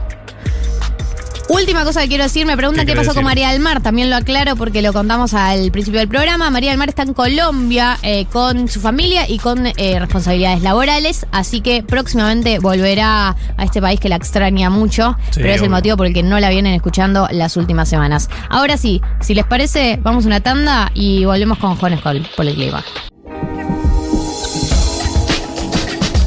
15.30, quedan media hora de programa por delante eh, y estamos muy contentos de los invitados que tenemos el día de la fecha. Son Nicky Becker, son Bruno Rodríguez, ustedes ya los conocen, ya los extrañan y están acá con nosotros, así que bienvenidos. A los dos, Gracias. bienvenidos. Qué lindo estar acá. Sí, Sí, hermoso volver. Tan, bueno, cuando quieran ya saben, la puerta está abierta a que Ya- vengan. ya conocen el timbre. quieran. ¿Sí? El timbre, el timbre lo conocemos. En serio. Por lo menos- llave ya no tienen. La tuvieron que devolver la copia de la llave. Eh, siempre todo tapa. Miru, en realidad. Ah. Así La que no fue tan dolor. Claro, no. si lo hubiese tenido yo, hubiese sido un problema. Pues tarde. llegó tarde, que- Yo, claramente era yo la que tenía que estar Claro, encargada. Sí. Bueno, para quienes no lo conocen, que es, o sea, sería muy raro que no los conozcan, pero bueno, ponele que existe una persona que no sepa quiénes son, son iterantes de Jóvenes por el Clima, una de las agrupaciones más grandes eh, de la agenda ambiental de la Argentina, que vienen de una movilización el día de ayer y tengo entendido también de todo lo que fue una jornada eh, dentro de su agrupación en eh, la semana pasada. Así que primero preguntarles cómo estuvo la movilización de ayer, cómo estuvo la vuelta a la presencialidad, ¿no? Y todo lo que involucra ya los tiempos que estamos viviendo. Bueno, la movilización realmente tuvo una convocatoria inmensa a nivel nacional, no solamente en Cava, se congregaron muchísimas organizaciones sociales, desde por ejemplo expresiones típicas del ambientalismo como ONGs y distintos movimientos, sino también organizaciones sociales de trabajadores de la tierra, cooperativas de recicladores urbanos y a nivel nacional también vimos una fuerte presencia de organizaciones territoriales. En definitiva, el Día Mundial de la Tierra eh, para mí deja un saldo muy positivo en términos de convocatoria y recordemos que fue una huelga a nivel internacional, no solamente hubo movilizaciones en Argentina, sino que también esto se extiende este, a nivel mundial, así que muy, muy positiva la agenda. vos decís, hago un, digamos, un balance positivo de lo que fue la movilización, pero a la vez eh, tenemos el nuevo informe que salió hace poco del IPCC y como las condiciones reales, concretas de cómo sigue avanzando las consecuencias del cambio cli- climático y cómo no solo acá, en el resto del mundo, cada país tendrá su propia realidad. Estamos en un loop medio, ¿no? Constante sobre si aparece un proyecto, tiene algún costo ambiental, aparece el debate de si sí o si no, ¿no? Como no parece, la sensación que me da a mí es que no parece, no se parece haber allanado, ¿no? El camino para definir por dónde sí y por dónde no se avanza. No sé cómo lo ven ustedes. No, re. O sea, por eso también una de las consignas de la marcha, justamente como se enmarca en estas marchas internacionales, tiene que ver con, bueno, la deuda es con el sur, que se estuvo repitiendo en muchas marchas, en el 8M también, la deuda es con nosotros, entendiendo que para que pueda suceder esa transición, para que se puedan tomar medidas concretas de adaptación al cambio climático, la verdad es que hay que tener plata y Argentina hoy no la tiene. Entonces, eh, y por el Acuerdo de París, que es el acuerdo internacional más importante en materia climática internacional, Mm. los países más responsables, Estados Unidos, muchos de la Unión Europea, tienen la responsabilidad, o sea, están obligados a darle plata a los países del sur para poder realizar estas acciones y hoy en día no lo están haciendo. Y es lo que se discute en cada cumbre climática todos los años, que era el gran tema del año pasado, que fue en Glasgow, ni noticia de la plata, entonces este año que es en Egipto se espera que haya alguna, alguna noticia, pero es un poco donde más trabada está la situación. No, y vos decías algo eh, que, no que no está tan presente en todos los discursos dentro del ambientalismo, que es Argentina no tiene la plata para hacer la transición en este momento, o por lo menos la transición eh, como nos gustaría que sea. En ese sentido, ¿no? Me da la sensación que desde Jóvenes por el Clima y cada organización ambiental eh, que le toque militar y posicionarse públicamente en estos tiempos, se empieza a poner más sensible el tema del posicionamiento público sobre con qué proyectos estamos de acuerdo o no sé si estamos de acuerdo, pero bueno, estamos de acuerdo con qué avance y con cuáles no, teniendo en cuenta esta premisa, que no está premisa, no está presente en todos los discursos am- ambientales.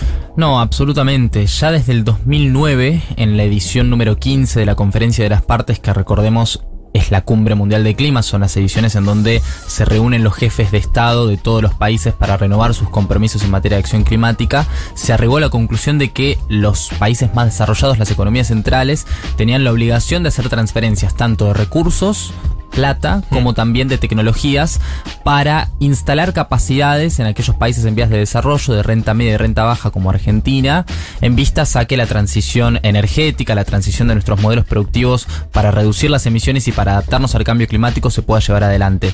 Y en ese contexto, el hecho de que Argentina sufra el corset, sufra la- las consecuencias del endeudamiento externo, la necesidad de llevar adelante actividades productivas intensivas en recursos naturales que generan grandes pasivos ambientales para activar nuestra maquinaria generadora de divisas, nos pone en una encrucijada realmente muy, este, mu- muy fuerte en el plano geopolítico porque para pagar la deuda tenemos que destinar el saldo de la totalidad del excedente comercial y no se contabilizan los pasivos ambientales que esas mismas actividades generan y esa plata va a parar a las arcas del directorio del Fondo Monetario Internacional y qué pasa con la destrucción ambiental que hay de por medio. Entonces, en definitiva, a su vez que se habla de financiación climática de norte-sur, también hablamos de deuda ecológica de norte-sur. Y es una discusión que está súper presente no solo en Argentina, pero ¿cómo creen ustedes que podría llevarse a cabo? Porque no digo que, que esté en Traigan contra. un plan. Pero no, pero, pero en la práctica, si seguimos discutiendo y seguimos discutiendo y seguimos discutiendo y no pasa nada, no hay ningún avance, bueno, seguimos se va a mal. avanzar- Y se, va- claro, se va a se va- avanzar, pero no vamos a estar involucrados en, en esa discusión. Sí, se va a seguir profundizando estas desigualdades que venimos hablando. Entonces, ¿cómo ven viable como esta salida y estos acuerdos eh, en el corto plazo? Si es que lo ven viable. Y en el corto plazo a nivel internacional es complejo porque en las cumbres o sea, está muy trabada la cuestión. Sí, Argentina lleva muy fuerte este tema, Mm. claramente porque, bueno, nos importa un montón, eh, pero no hay mucha noticia. Entonces, a nivel internacional, creo que la única forma es unirnos con todo el movimiento juvenil internacional con el mismo reclamo, eh, porque no es solo Argentina, son muchos los países que eh, vienen con esta bandera hace mucho. Y después a nivel nacional, creo que justamente, bueno, lo de ayer fue una demostración, pero claramente, y también lo vemos con el feminismo, no alcanza, ¿no? O sea, salimos a las calles un montón de veces y después los cambios muchas veces no se terminan materializando. Por eso también es importante que, bueno, nosotros hicimos nuestro primer encuentro nacional eh, y eso estuvo buenísimo, primero porque la presencialidad no hay con qué darle, pero además porque, por más que logramos, por ejemplo, que no se pase la ley de humedales, si después no tenés gente joven eh, fiscalizando que esa ley se cumpla, la verdad es que no te sirve de nada. Por eso es importante tener un movimiento nacional fuerte eh, y eso es lo que estamos tratando de hacer como jóvenes por el clima. Estamos hablando con Nicky Becker, con Bruno Rodríguez de Jóvenes por el Clima, que ya seguramente les reconocen las voces de haberlos escuchado. Eh, ¿Qué eh, ¿a qué tipo de energías, qué tipo de proyectos podemos apostar en el futuro? Que vos digas, bueno, no sé, había aparecido en su momento la del hidrógeno verde, que fue una de las que generó cierto consenso, ¿no? Dentro de esto, bueno, algunos, para que uno también se guíe, ¿no? De, de, de qué palabras, qué nombres, qué tipo de energías está habiendo cierto consenso con que, bueno, dentro del marco de lo que es la Argentina, de las limitaciones que tiene la Argentina y etcétera, se puede llegar a empezar a apostar. Bueno, definitivamente la participación de las energías renovables en la matriz energética tiene que incrementar progresivamente. Eh, en ese sentido, Argentina presenta una serie de ventajas comparativas, eh, energía solar en el norte, eólica en el sur, que se tienen que aprovechar. Necesitamos eh, sí o sí que se generen capacidades industriales para eh, tener encadenamientos productivos locales que sean rentables económicamente y sostenibles ambientalmente. Y en ese sentido hay distintas apuestas que son muy interesantes. Mencionaste la de hidrógeno verde. Uno de los problemas que tienen las energías renovables es la intermitencia eh, y justamente el hidrógeno verde podría Eso ser un significa, por ejemplo, que si no hay sol no tenés la energía. Básicamente, ¿no? claro, si no hay viento no tenés energía eólica. Eh, no, y también hay una cuestión de almacenamiento, ¿no? Y en, en ese sentido el, el- el hidrógeno verde es un vector de energía que podría llegar a saldar ese problema. Entonces, en ese sentido es muy, es muy interesante la apuesta que se puede hacer desde Argentina. Necesitamos más voluntad política eh, por parte de nuestros dirigentes y también muchísima presión por parte de la sociedad civil para que la ampliación de la frontera hidrocarburífera eh, no se costee a partir de postergar este debate sobre el aprovechamiento de las energías renovables. Sí, y después lo importante es para mí exigir un plan a largo plazo que ya nos cuesta como país, entonces entiendo que lo ambiental todavía es más complejo, pero no entender como cada proyecto nuevo que pasa como de vida o muerte, o sea, entra esto y nos vamos a morir todos, o sea, aceptamos este proyecto, es la salvación, sino tener un plan a largo plazo de transición que bueno, vaya, o sea, ne- necesariamente va a llevar años. Entonces, bueno, ¿cuál es el camino? ¿Estamos aceptando esto porque después nos va a dar esto? Bueno, entender un poco eh, cuál es ese mapeo que nos va a llevar eh, a la neutralidad, que sería como, bueno, las cero emisiones. Pero después de lo que hay bastante consenso son las medidas de adaptación, que sería un, bueno, los, los efectos del cambio climático, primero ya lo estamos viviendo, lo vimos en corrientes este año, eh, con los incendios, con las sequías. Bueno, ¿cómo nos vamos a adaptar? Tenemos que tener un mejor manejo del fuego, por ejemplo, en Argentina. Bueno, puede ser que cada vez que hay un incendio no sepamos cómo apagarlo, tardemos tanto tiempo. Claramente tiene que haber algo de prevención, no solamente de que, bueno, está el fuego y lo vamos a apagar. Eso es una medida de adaptación. Por ejemplo, Eh, o lo que va, lo que pasa en los barrios populares cuando se inunda. La Eh, vulnerabilidad climática en la infraestructura habitacional de los barrios populares es una agenda de la política social y es en definitiva una adaptación. Nosotros siempre decimos, la agenda de adaptación es la agenda de justicia social. En eso, como decía Nick, hay mucho, mucho consenso. No, y decías algo recién, Bruno, que yo pensaba, decía. eh, no, no sé si lo entendí bien, lo interpreté bien, pero que tiene que ver con. Si, si por ejemplo, no sé, eh, el, el gobierno, este gobierno o cualquier otro, ¿no? Porque es una, una discusión que va a trascender, me parece, solamente este gobierno, decide avanzar en ciertos tipos de energías que pueden tener un daño, un costo ambiental, pero en paralelo están apostando a mejorar la infraestructura de, o sea, la energía eólica o solar, se puede llegar a un tipo de, de acuerdo, ¿no? Eh, sería, digamos, porque yo pienso, ¿no? Uno de los grandes anuncios del gobierno es el gasoducto que se viene ahora, es Vaca Muerta, que es la gran apuesta que tiene este país para salir de, de en algún momento de la restricción externa, ¿no? Eh, ¿en, en qué términos y qué condiciones uno podría llegar a eh, hacer paz? Porque la verdad que me parece que tampoco está en discusión eso, digo, en, hacer paz con estas cosas que van a pasar, ¿no? Tarde o temprano. Exactamente, se trata de conjugar los proyectos actuales que necesariamente se postulan eh, como, como grandes proyectos productivos en el marco de la crisis económica tan acuciante que estamos sufriendo, pero en el escenario actual, como bien decís, no hay una apuesta por una planificación integral de cómo vamos a incluir más energías renovables, cómo vamos a reducir las emisiones de nuestros sistemas industriales a partir de una estrategia de transición. De hecho, si no me equivoco, Nicky, corregime, en la COP26 no se presentó una estrategia a largo plazo. que Eh, se iba a hacer. De- lo que pasó. Era una de las promesas, ¿no? Era una de las promesas, promesas. y eh, en el momento, o sea, en la misma COP, eh, los diferentes ministerios se empezaron a pelear y a tirarse cartas públicas. Claro, y no se ambiente presentó. con agricultura, Argentina. exactamente. Entonces, esa falta de coordinación interministerial es uno de los primeros problemas en términos institucionales a resolver para que Argentina tenga más capacidad de planificación de cara a la agenda climática. Entonces, en ese sentido, me parece que la exigencia que mencionaba Nicky de planificación, dennos un plan de transición, Claro. se postula como una agenda primordial. Sí, que entendamos, bueno, vamos a usar por X años el gas. Bueno, el claro, gas se- no es uno de los eh, de los hidrocarburos que más contamina. Entonces yo me decís, bueno, es por unos años, pero porque esto lo estamos invirtiendo en las energías renovables, Claro. bueno, cobra sentido. Pero el tema es que no está ese plan. Entonces, bueno, no podemos t- gas por 200 años porque el planeta no nos va a dar abasto.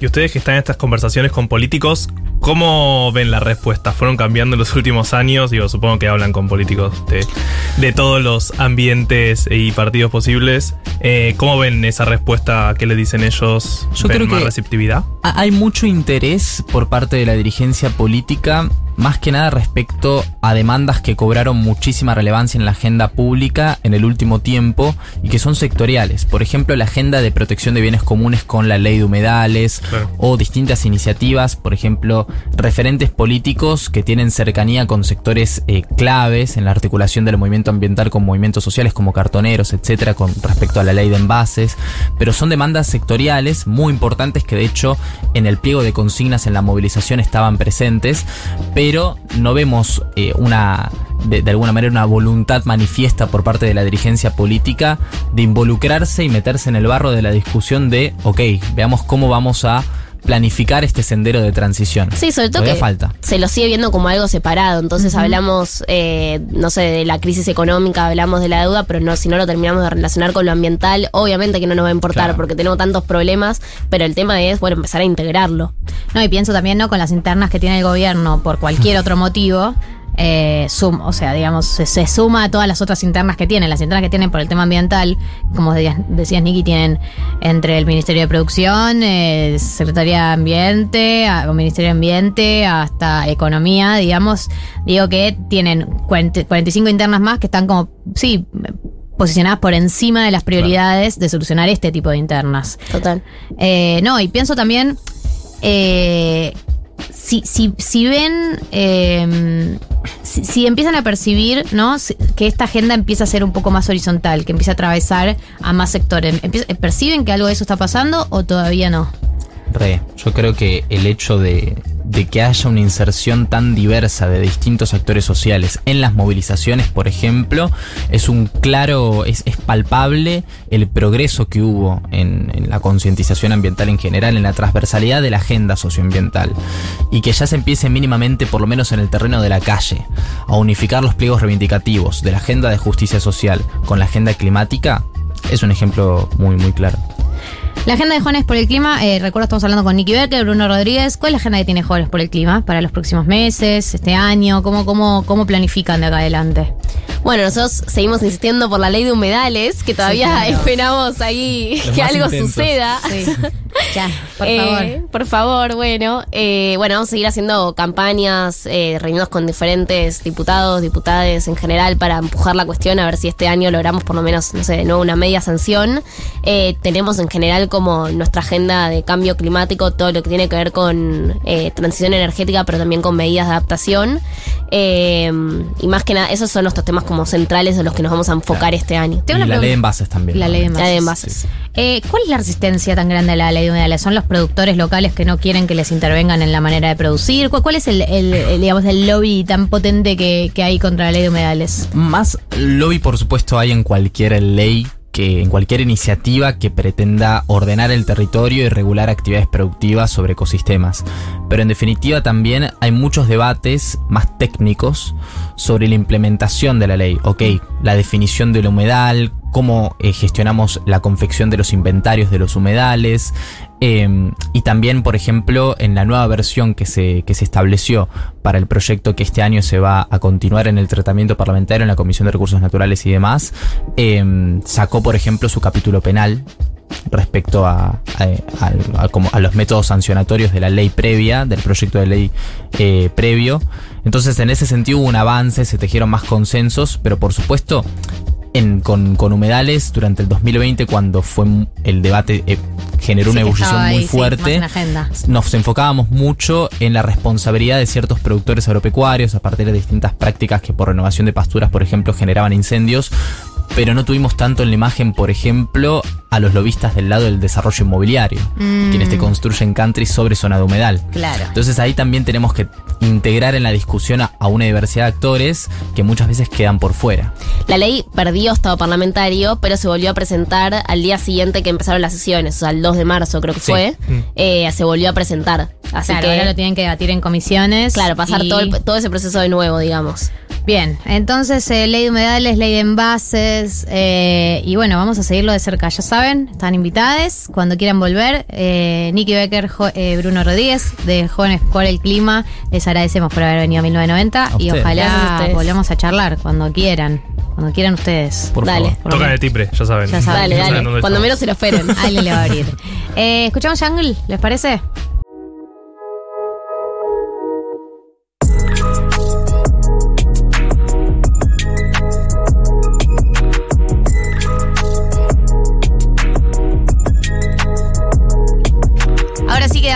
Quedan 10 minutos de programa, un poco menos, les diría 9 minutos y 10 segundos. Bueno, bueno, bueno. Bueno, la tirana del tiempo, de repente. Eh, lo que quiero decir antes de irnos ¿Qué es que. decir? Ah, ya nos estamos yendo. Sí, que nos estamos yendo. Faltas vos, Marto, porque Ah, tenemos que hablar de dólares en Sentí que me plural. estaba- sentí que me estabas echando. No, no, no, tenemos que hablar de dólares en plural. Decirle a la gente por última vez que vayan a likear, comentar y retuitear el tweet que hice desde la cuenta de Juana Morín, porque yo termino el programa y cierro sesión de esa cuenta. Y Porque sea ya mi, trabajo está hecho, digamos. No el daño está hecho. Que hoy venga después. Y yo eh, no quiero que venga otra persona y vengan después, eh, no sé, venga mañana Cheque en Blanco. No, Cheque en Blanco no, que venga Mundo de Sensaciones y tuiteen. Eh, Gaby eh, Sued a la mañana. es Gaby Sued y tuitee, es el mejor programa. No, yo, yo hice el daño y me quedaré ahí. Yo hice el daño. Eh, antes de irnos, Marto, nos queda Sí. hablar de un tema que no es menor. Eh, después No te voy a leer una pregunta que llegó de un oyente, que lo tengamos para la semana que viene o la otra. Que tiene que ver con el glosario financiero, es decir, el lugar en donde aprendemos a no perder, a no perder poder adquisitivo, eh, que es algo que eh, tuvimos que aprender por la fuerza, porque vivimos en un país con un, probablemente este año, más de un 60% de inflación. Bueno, bueno, bueno. Sí, Se picó. economista por. eh, y dada ese contexto, dada una situación que no lo podemos controlar, que no podemos elegir, bueno, tenemos que aprender cuáles son las herramientas que tenemos para por lo menos no perder poder adquisitivo. En ese marco, ya pueden escuchar las secciones anteriores que Sí. Marto, Marto ha hecho en Spotify y de paso le dan seguir. Eh, hoy vamos a hablar de dólares en plural. Eh, ¿Por qué plural para empezar a hablar? Para empezar a hablar, porque tenemos muchísimos dólares en este. Ah, no, no, no era ¿Qué? por eso. ¿Qué? No. No. no, es por eso. No, porque hay muchos dólares. Hay muchos tipos de dólares, no hay uno solo. Además de que claramente no hay un solo billete, ¿no? Pero no me refiero al billete. No estoy hablando del billete en sí, sino de un concepto llamado dólar. Hay muchos dólares, de vuelta, hay casi como 15, 20. ¿Por qué? Porque está el dólar que puedo ir a comprar yo, está el dólar ahorro, que eh, tengo que pagar impuestos, está el dólar blue, está el contado con liqui, está el MEP, está el soja, está el bitcoin, está el infinitos. Infinito. Bueno, Infinitos. pero ¿cómo, eh, ¿cuáles son los dólares a los que nosotros podemos acceder? ¿Cuáles son los dólares a los que podemos acceder? Voy a hacer un mini resumen de cuáles son los más importantes para Sí. que entiendan un poco, porque tampoco vamos a estar analizando 70 50 horas a los millones 50 de millones de dólares. dólares. No, que es la deuda que tenemos con el fondo, 50 mil millones de dólares. No, no vamos a hablar de eso. Sí. Bueno, primero y muy importante. ¿Por qué dólar compra y dólar venta está al revés? ¿Viste? Vos lo- yo lo Es que entiendo de eso es que eh, lo que entiendo de dólar compra y dólar venta cuando me aparecen los dos números Sí. es que si voy a comprar es el que menos me conviene siempre. Digamos, el que es el precio más alto. Eso es lo que entiendo. Pero se llama dólar venta ese. Claro, pero yo entiendo que. O sea, a vos, a vos te aparece una- un cartelito que dice dólar compra, dólar venta. Te va a aparecer un dólar un poquito más caro y un dólar un poquito más barato. Sí. Si vos querés comprar, siempre va a ser el más caro. No importa qué cuadradito esté. siempre Ok. es el más caro. ¿Pero por qué? Porque está visto del lado del banco. Ah, entonces el banco compra, o sea, el dólar compra es el que vos le vendés al banco y el dólar compra y el dólar venta es el que el banco vende. Por eso eso. Y esa diferencia es lo que gana el banco. Es el spread.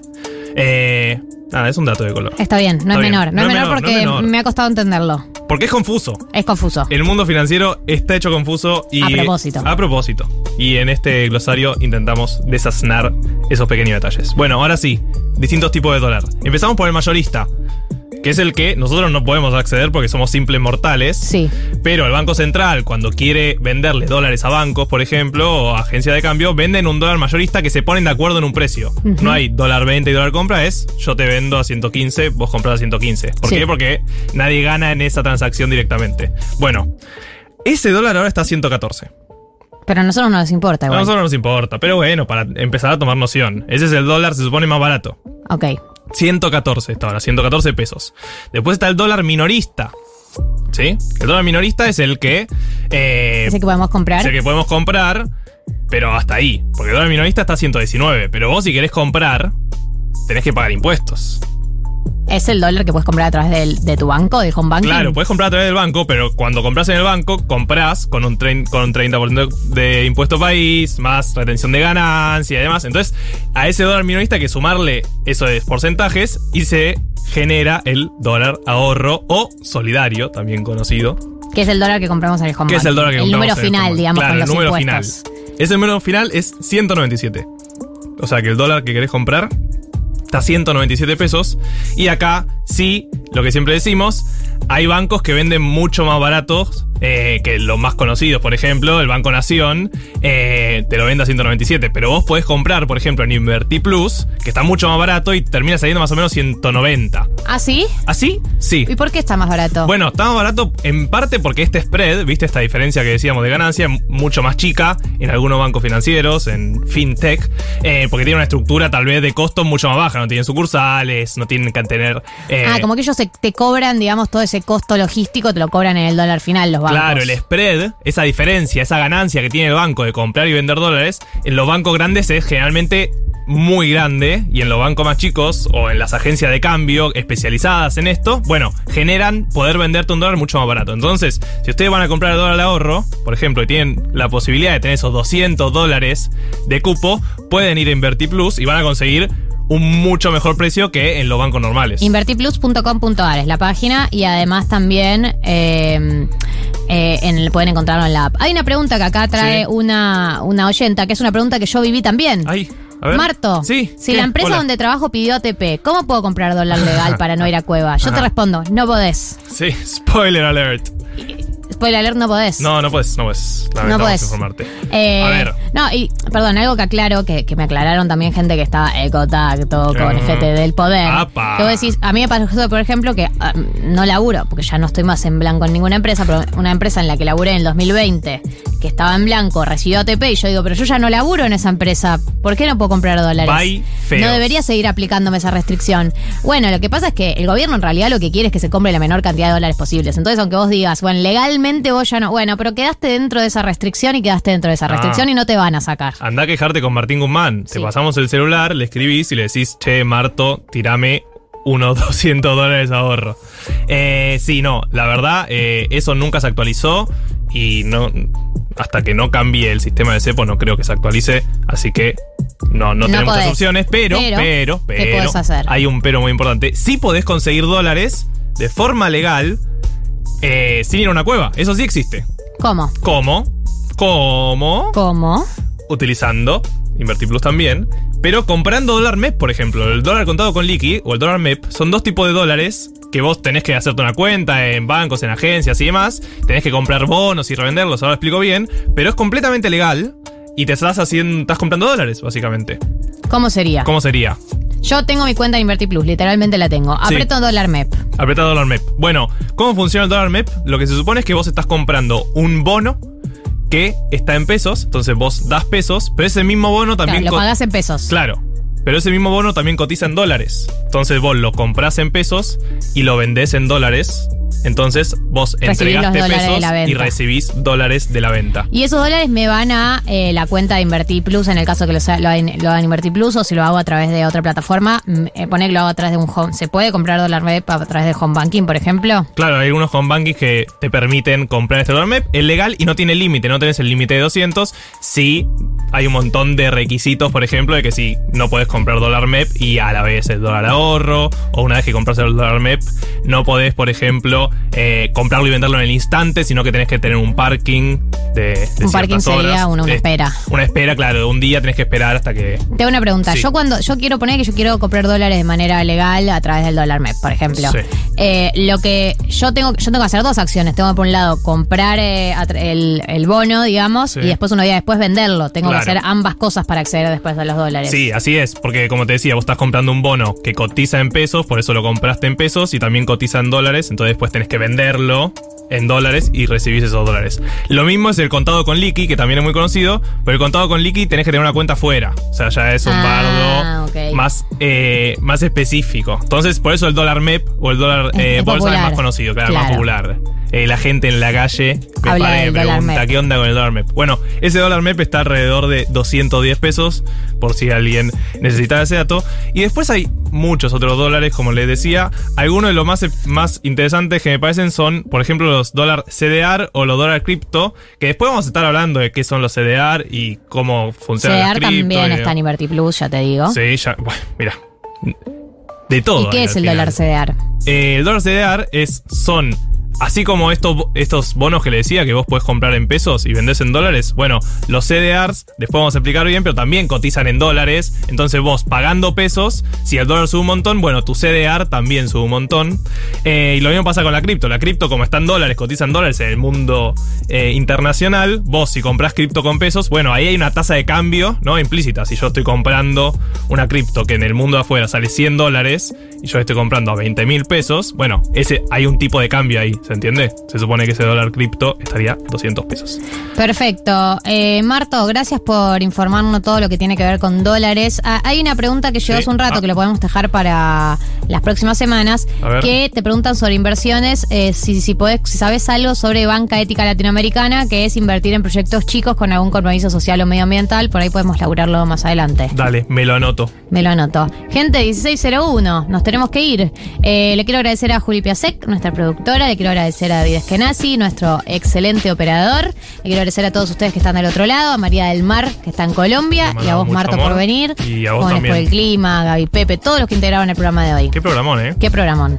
Eh, les mando un saludo muy grande. Nos vemos el sábado que viene. ¿Les parece? Me parece. Dale. Galia Moldavsky, Martín Slepsuk, María del Mar Ramón. 1990.